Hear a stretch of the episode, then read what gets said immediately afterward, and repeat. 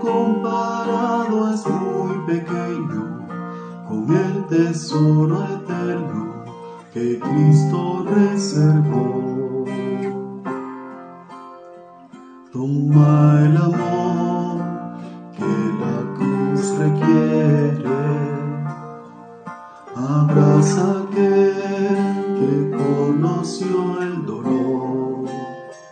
Recibirá de Cristo. Él es quien moldea tu corazón a Él. Nuestros anhelos dejamos en esa hermosa cruz. Señor, haznos más valientes para enfrentar con valor la vergüenza y maldad hombros cargaste.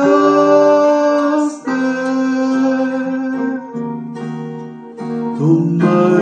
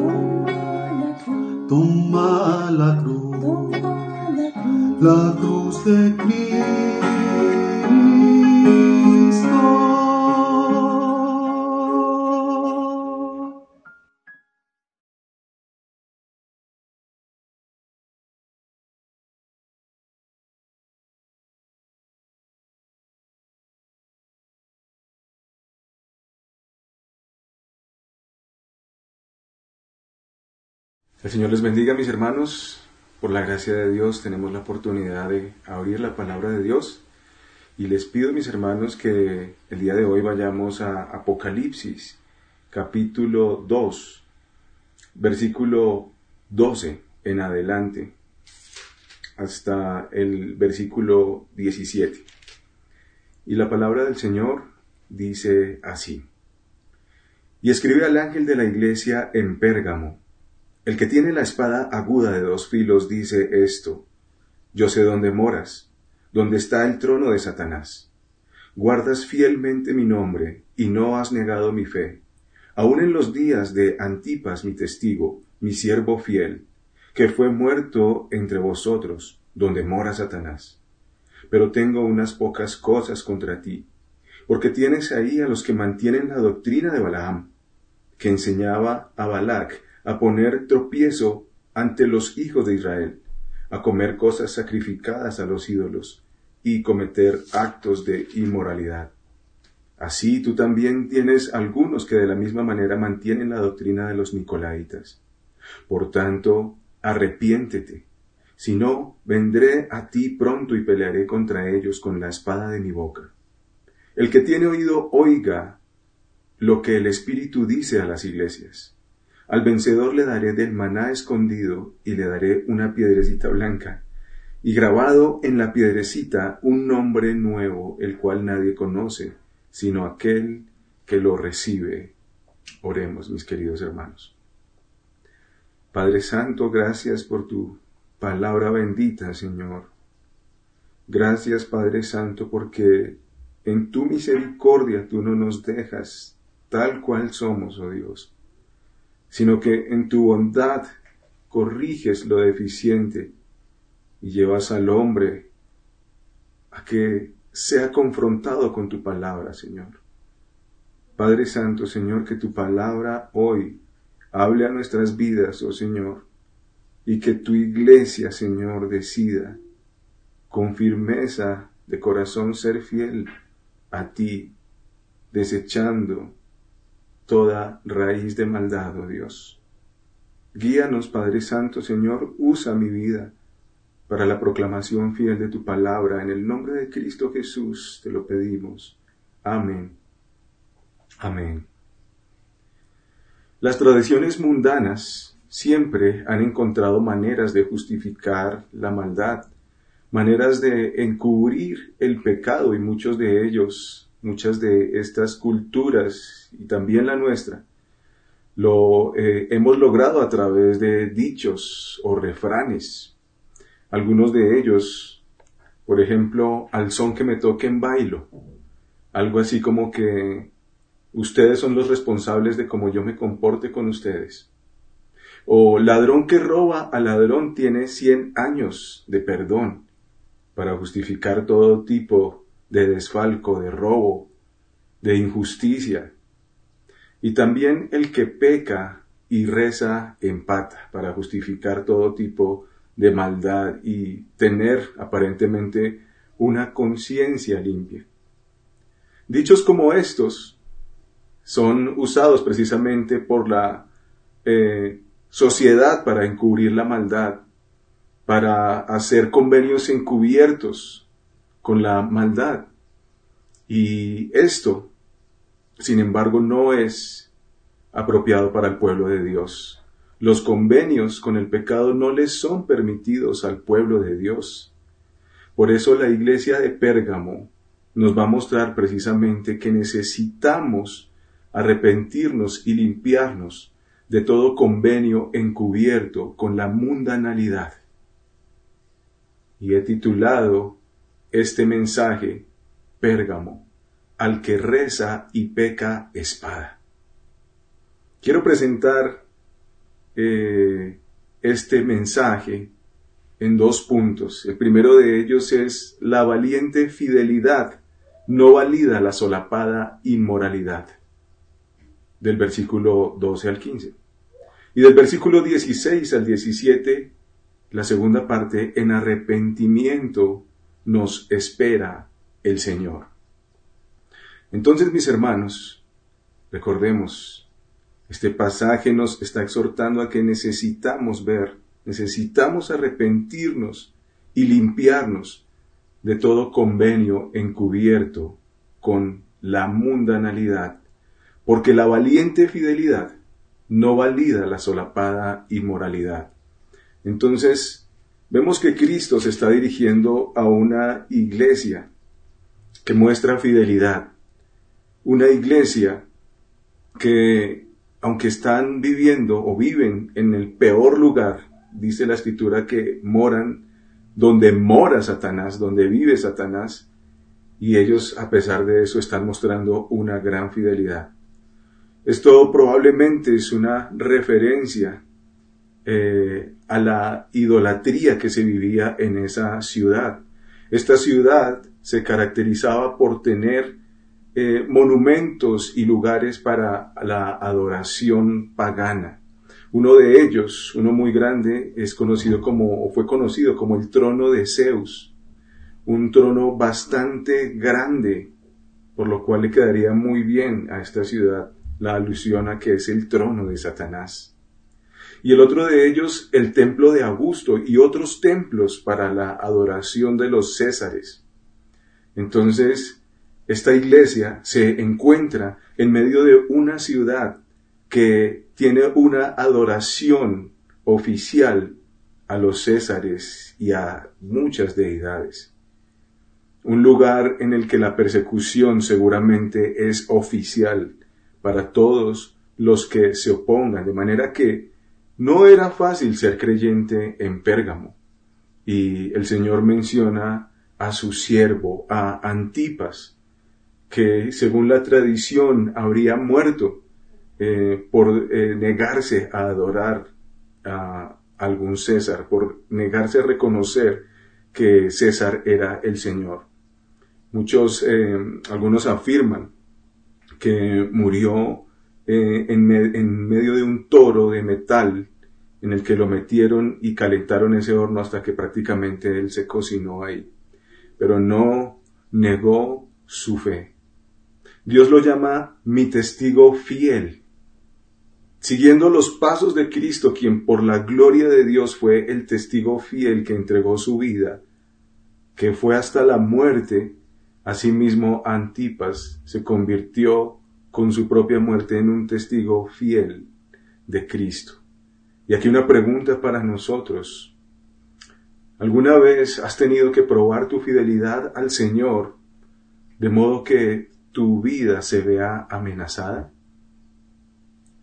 Estos hermanos tuvieron que hacerlo, tuvieron que probar su fidelidad a Cristo, aún hasta ser expuestos a la muerte estos hermanos están mostrando valiente fidelidad. Sin embargo, el Señor se presenta con una espada. Dice el versículo 12, a la iglesia de Pérgamo se presenta el Señor como el que tiene la espada aguda de dos filos. De manera que el Señor está dispuesto a herir si es necesario. ¿Por qué el Señor está reconociendo esta fidelidad pero se presenta con una espada? Y la razón precisamente es porque el Señor tiene un reproche contra la iglesia, dice versículo 14, pero tengo unas pocas cosas contra ti, porque tienes ahí a los que mantienen la doctrina de Balaam, que enseñaba a Balac a poner tropiezo a los hijos de Israel a comer cosas sacrificadas a los ídolos y a cometer actos de inmoralidad. Y de la misma manera tenían la doctrina de los nicolaitas. El Señor tiene un reproche para esta iglesia. Si era una iglesia tan valiente, seguramente la maldad tampoco eh, se estaba presentando de una manera tan visible o estaban ellos encontrando maneras de encubrirla maneras de suavizar la maldad, maneras de minimizar el pecado para que pasara de una forma oculta, encubierta. Y el Señor menciona que ellos tienen la doctrina de Balaam y la de los Nicolaitas. Estas dos doctrinas son similares. Eh, como decía el pastor Einar ya hace ocho días, eh, habla de libertinaje, de aprovechar la libertad cristiana para hacer concesiones con el pecado. Y la doctrina de Balaam eh, la encontramos en el libro de números y seguramente usted tendrá la oportunidad de leerla más adelante. Eh, el apóstol Pedro nos dice que el, el error de Balaam consiste en amar el premio de la maldad. De manera que Balaam sabe que hay un Dios poderoso, pero sus intereses mundanos, sus intereses terrenales, la arrastran al pecado sin importar que se lleve a otros y que otros caigan con él. Balaam fue un profeta y da la impresión de que fuera alguien que conoce de Dios porque cuando usted lee esa historia ve que Dios se comunica con él y entonces lo contratan para que maldiga al pueblo de Dios y como no lo logra, pero ama el premio de la maldad, se inventa una manera en que los eh, hijos de Israel puedan finalmente ser eh, menguados, vencidos. Y esta doctrina nos muestra que Balaam cree y enseña que se puede servir a Dios y también a la mundanalidad. Esa es la doctrina de Balaam. En pocas palabras estamos hablando de que su doctrina consiste en adulterio espiritual. Y de la misma manera, aquellos que son seducidos por la doctrina de Balaam, aquellos que siguen la doctrina de Balaam, entonces encontrarían también maneras de negociar con el pecado, maneras de minimizar el pecado o de encubrir el pecado con tal de obtener algún bienestar mundano, o también con el fin de evitar los padecimientos, el sufrimiento por causa de Cristo. Sin embargo, la historia nos muestra que cuando llegó la hora de la venganza de Dios, Balaam murió atravesado por la espada de Dios. Y esto lo encontramos en números 31, 8. No vaya allá en este momento, búsquelo más adelante. Pero es importante notar que finalmente la espada de Dios alcanzó a Balaam. Y así como a este maestro de maldad lo alcanzó la espada de Dios, también todos los seguidores de Balaam, a todos los seguidores de Balaam les espera la espada de Dios. Entonces la iglesia de Pérgamo está acogiendo estas enseñanzas está pensando que puede hacer concesiones con el pecado, está pensando que puede minimizar el pecado. Entre las filas de la iglesia, entonces habían quienes hacían convenios encubiertos con la inmoralidad y la idolatría, por placer o por evitar la persecución y el sufrimiento. Muchos de los miembros de la iglesia de Pérgamo eran artesanos, y seguramente al estar en esta condición pertenecían a gremios, a agrupaciones, tal vez como una especie de sindicatos, que hacían celebraciones y entonces estos eh, creyentes eran convidados a participar de comidas ofrecidas a los ídolos. Y ellos podrían justificar su participación en estas comidas argumentando que no podían poner en riesgo su sustento eh, al negarse a participar de estas comidas. Pero lo cierto es que esto no sería más que una forma de minimizar el pecado y darle la espalda a Cristo de una forma encubierta. Siguiendo esta línea, este tipo de pensamiento, otros empezarían a creer que después de todo tal vez no estaba tan mal participar de las fiestas paganas y así deslizarse a más aspectos de estos cultos paganos, cayendo así en adulterio espiritual. De manera que este pecado, esta doctrina, consiste en la manera, en la forma de encontrar formas de encubrir el pecado y al mismo tiempo seguir participando de la iglesia, seguir estando en los dos lados sin tener enemigos. ¿Quiénes serían estas personas el día de hoy? ¿Cómo podríamos identificarlos en nuestra iglesia, en estos tiempos? Estos que siguen la doctrina de Balaam, como lo dijimos hace un momento, son aquellos que hacen convenios con el pecado por placer y también por evitar la persecución o el sufrimiento por placer, serían hombres que quieren sentirse jóvenes y empiezan a encontrar justificaciones para caer en adulterio e incluso para justificar su adulterio. Serían también jovencitas que quieren sentirse amadas o jóvenes que quieren sentirse hombres y entonces empiezan a encontrar maneras para justificar su fornicación. Ambos son, estos grupos son inmorales e idólatras. Hombres y mujeres justificando pecados como la pornografía, encubriendo la maldad y cualquier otro pecado. También serían aquellos que hacen convenios con el pecado por evitar la persecución. Y en este momento entonces pienso en un profesor que se ve llamado a organizar celebraciones paganas. Y entonces piensa, ¿qué hago? ¿Digo que eso está mal? ¿O me resisto a hacerlo? ¿O qué digo? confieso a Cristo y digo que eso está en contra de Dios. Confieso mi fe, ¿qué hago? Ahí está alguien que está enfrente de, hacer una concesión con la maldad. Pensemos en un conductor, el día de la fiesta de la Virgen del Carmen, que se le dice, no, tienes que decorar tu carro y salir a pitar por todo lado. Y tienes que colocar una imagen además de eso y andar todo el día en una procesión. ¿qué dirá este conductor? ¿Dirá que estas cosas no son Dios, que solo hay un Dios verdadero, que hizo los cielos de la tierra y la tierra y que no tiene que ser servido ni cargado por nadie? ¿O se meterá en su carro decorado de maldad y avanzará en una procesión?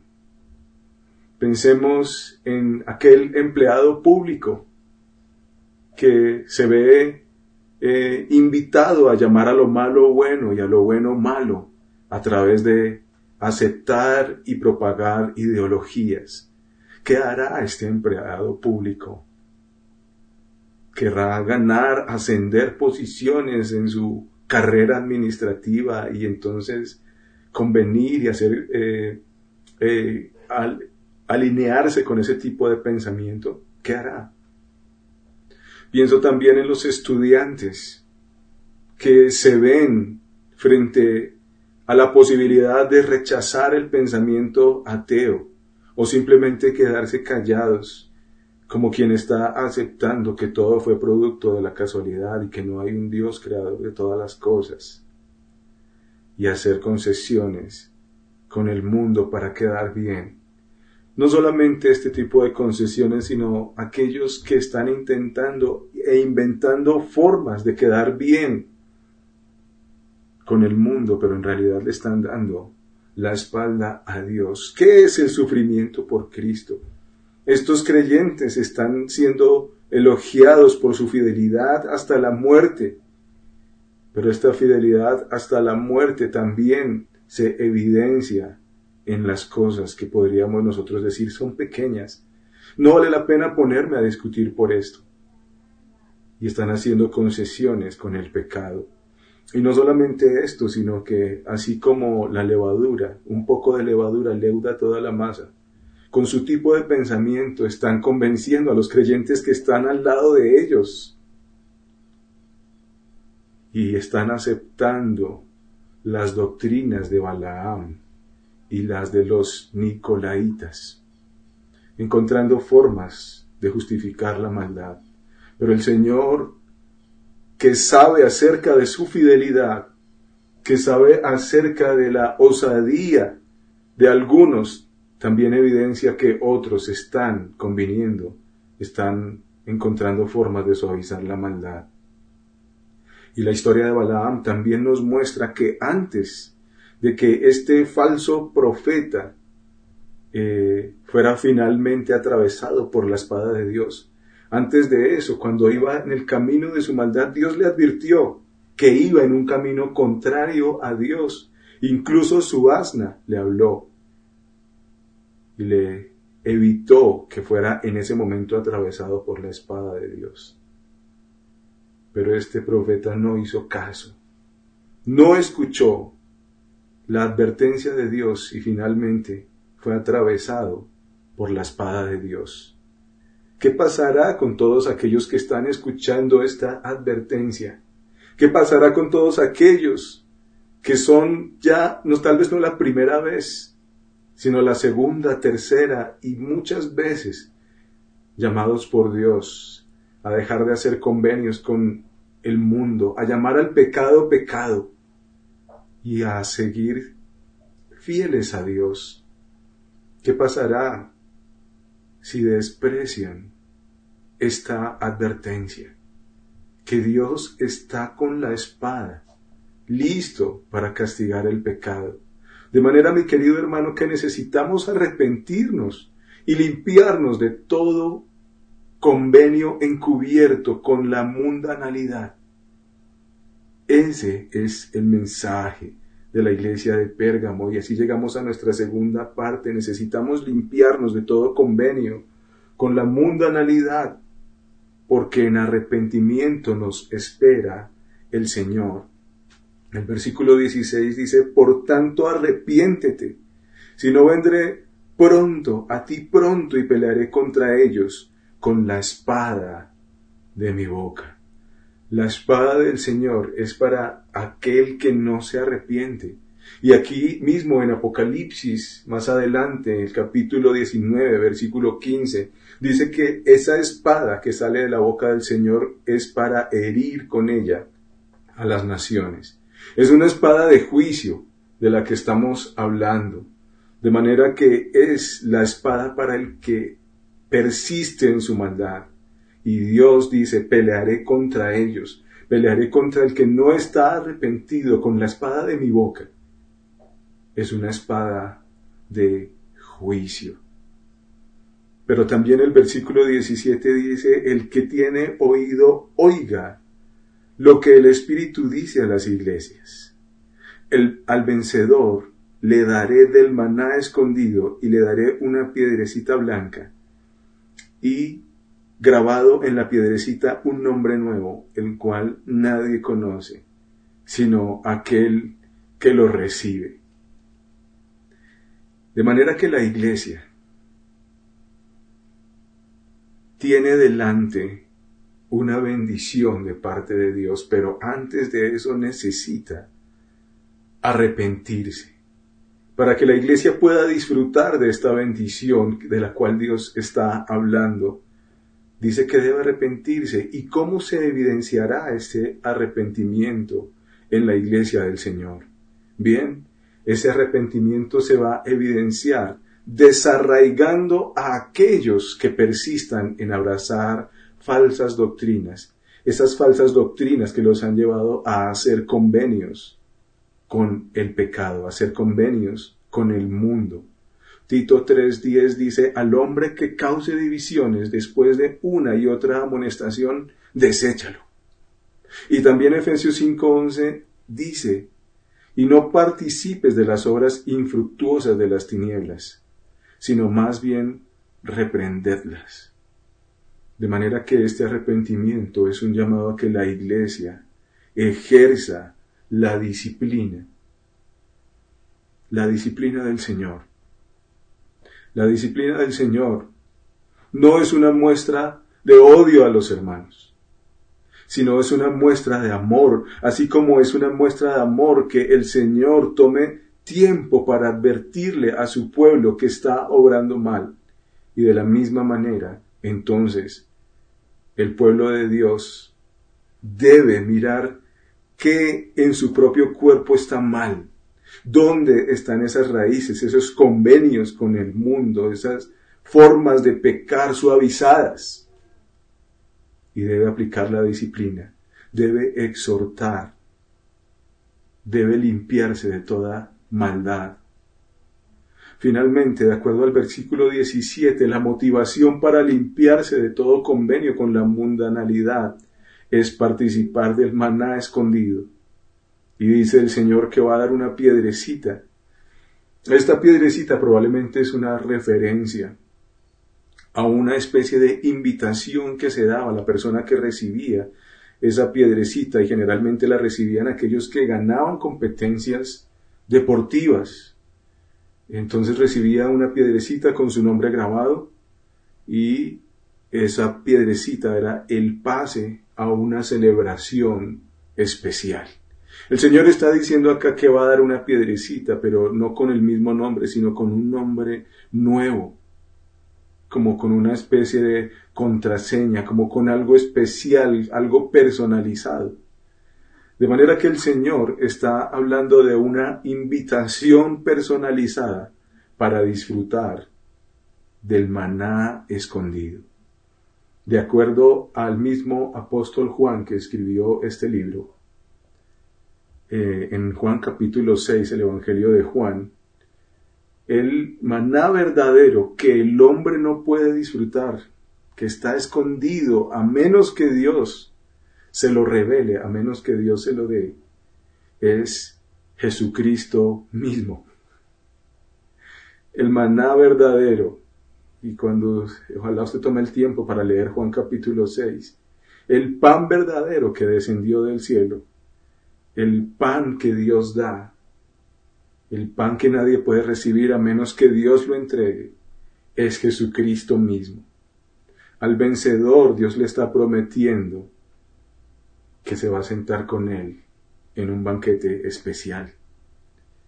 Si por rechazar un banquete en esta tierra ellos serían desechados y expuestos al sufrimiento, Dios les está prometiendo no un banquete temporal, sino un banquete eterno con Él mismo, un banquete de intimidad, de cercanía eterna con el Creador de todas las cosas, con el que tiene dominio sobre los reyes de la tierra, con los vencedores, así como Él, con los testigos fieles. Habrá un banquete especial para siempre con el Señor. De manera que en arrepentimiento nos espera el Señor, el arrepentido que se mantiene fiel, disfrutará del Señor Jesucristo por siempre. Mi querido hermano, nosotros hemos encontrado formas, o el mundo ha encontrado formas, dichos para justificar el pecado. Ellos dicen el que reza, el que peca y reza, empata. Pero la realidad para el pueblo de Dios es al que reza y peca espada. La espada de Dios está esperando a aquellos que no se arrepientan, pero en arrepentimiento nos está esperando el Señor, por eso esta advertencia de hoy. Hermanos, examinemos nuestras propias vidas. Estamos inventando fórmulas, estamos inventando convenios para justificar nuestra maldad. Haciendo esto, como ya lo hemos visto en otras predicaciones, no solamente caeremos nosotros, sino que arrastraremos a otros al pecado, así como los pecadores están haciendo que Dios muestre su espada a una iglesia fiel. Asimismo, también los pecados encubiertos se están exponiendo a la iglesia. Examinemos nuestras vidas, examinemos quiénes somos realmente, examinemos cómo estamos andando, porque es Dios el que nos está observando. Mis queridos hermanos, igualmente es necesario que nos exhortemos unos a otros y que busquemos la santidad del pueblo de Dios a través de la disciplina. La disciplina, como ya lo dijimos hace un momento, no es una muestra de odio, sino de amor. En Levítico 19, 17 al 18 dice, no alimentes odios secretos contra tu hermano. Es decir, ves a algún hermano que está en pecado y empiezas a llenarte de argumentos para odiarle y compartes esta maldad con otros y le dices a otros, vamos a orar por este hermano porque mire lo que hizo, miren lo que está. Pero la Biblia dice que no alimentes odios secretos contra tu hermano y continúa diciendo en Levítico, sino reprende con franqueza a tu prójimo para que no sufras las consecuencias de su pecado. Y continúa diciendo, ama a tu prójimo como a ti mismo. ¿No es interesante darnos cuenta que la forma de amar a nuestro prójimo es reprenderlo con franqueza? ¿Es hacerle ver su pecado? La forma en que la iglesia va a desarraigar el pecado es confrontando a los pecadores con la palabra de Dios en amor, buscando su arrepentimiento. Pero al que persiste en pecar, Dios dice, deséchalo, apártanlo, tenlo como si fuera un incrédulo. Hermanos, arrepintémonos, arrepintámonos de todo convenio con la mundanalidad de manera, mi hermano, que decide hoy darle la espalda al mundo por completo. Sufre por Cristo y sé como Él un testigo fiel, un testigo de la gloria de Dios. Pierde el mundo temporal y gana en Cristo comunión eterna. Ese es el mensaje para Pérgamo el mensaje que será una bendición para todo el que lo oiga. Y si lo está escuchando, este mensaje, alguna persona que no cree en Dios, entiende esto, querido amigo. Dios limpiará a su pueblo juzgando a los falsos cristianos, a los falsos cristianos y también a todos los que han rechazado a Cristo. A todos los que han rechazado a Cristo les espera la espada de Dios. Pero hay una salida y es la misma salida que tiene la iglesia aquí. Arrepiéntete. Busca a Cristo. Él es el maná escondido, Él es la motivación. que tenemos enfrente. Queridos hermanos, no somos llamados a dejar el pecado simplemente por dejarlo, sino que estamos siendo invitados a considerar lo celestial, a desechar los placeres temporales para disfrutar y abrazar la gloria eterna con Cristo mismo. Que el Señor les bendiga, mis hermanos.